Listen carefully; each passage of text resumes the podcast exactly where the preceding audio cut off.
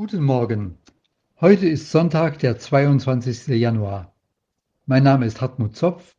Ich bin Vorsitzender des Mecklenburgischen Gemeinschaftsverbandes.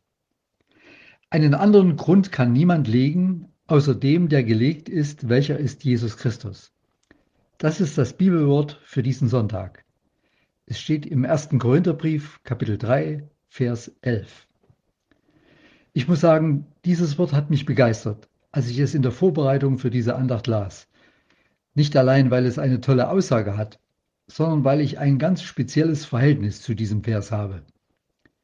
Der Pfarrer, der mich vor vielen Jahren konfirmiert hat, hat damals genau dieses Wort als Konfirmationsspruch für mich ausgesucht.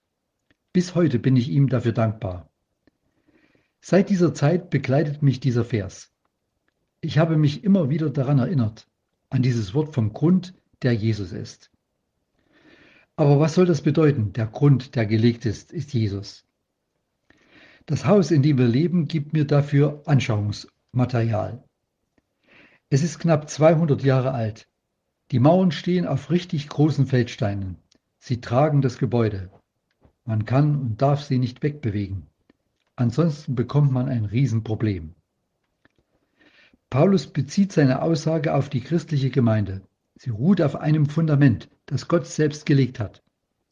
Das Fundament ist nicht die Kirche, kein Pastor, keine Lehre oder Idee, keine Religion und kein Gefühl, sondern Jesus Christus selbst, der Sohn Gottes, der gekreuzigte, auferstandene und wiederkommende Herr. Und von ihm wissen wir einzig und allein zuverlässig durch das Wort der Bibel. In der Stadt Korinth, an die Paulus seinen Brief schrieb, meinte die Leute, dass Menschen entscheidend wären. Paulus sagt, ja schon, die sind wichtig. Die sind Gottes Mitarbeiter, quasi sein Fußpersonal. Aber das Fundament sind sie nicht. Kirchen und Gemeinden geraten auf eine schiefe Bahn, wenn sie das Fundament austauschen oder verändern wollen. Gemeindeaufbau kann heute wie gestern nur bleibend und segensreich auf dieser Basis getan werden. Aus diesem Grund singen viele Gemeindelieder von Jesus. Zum Beispiel Die Kirche steht gegründet allein auf Jesus Christ, sie, die des großen Gottes erneute Schöpfung ist. Die Gemeinde ist also eine Schöpfung Gottes mit der Gründung in Jesus. Man muss sich doch fragen, ist es nicht erstaunlich, dass die Gemeinde in Ländern mit jahrzehntelanger blutiger Christenverfolgung noch lebt?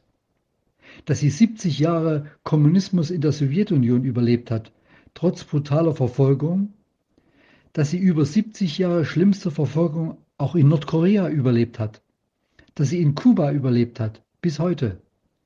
Der Grund? Gott ist ihr Schöpfer, Jesus ihr Fundament. Unser Tagesvers zielt auch auf jeden Einzelnen und fragt, worauf ist dein Leben gebaut? Auf vergängliche Dinge, die keinen bleibenden Wert haben. Paulus nennt sie im nächsten Vers Holz, Heu, Stoppeln. Sie verbrennen einfach. Sie sind weg wie nichts. Vielleicht sind es heute die Eigentumswohnung, Aktien, ein Notstromaggregat und eigene Wasserversorgung. Das ist alles nicht schlecht. Es reicht, um einige Zeit der Not zu überstehen. Viele Ukrainer würden sich freuen, wenn sie Wasser und ein Notstromaggregat hätten. Doch es reicht nicht, nicht bei ihnen und nicht bei uns. Die Seele bleibt leer und ohne Hoffnung, wenn nicht Jesus und sein Wort dort einziehen. Das wird deutlich aus dem Bericht eines Pastors aus der Ostukraine.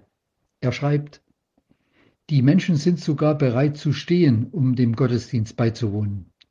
Sie nehmen am gemeinsamen Gesang teil, ohne auf die Explosionen vor den Fenstern der christlichen Gemeinde zu achten.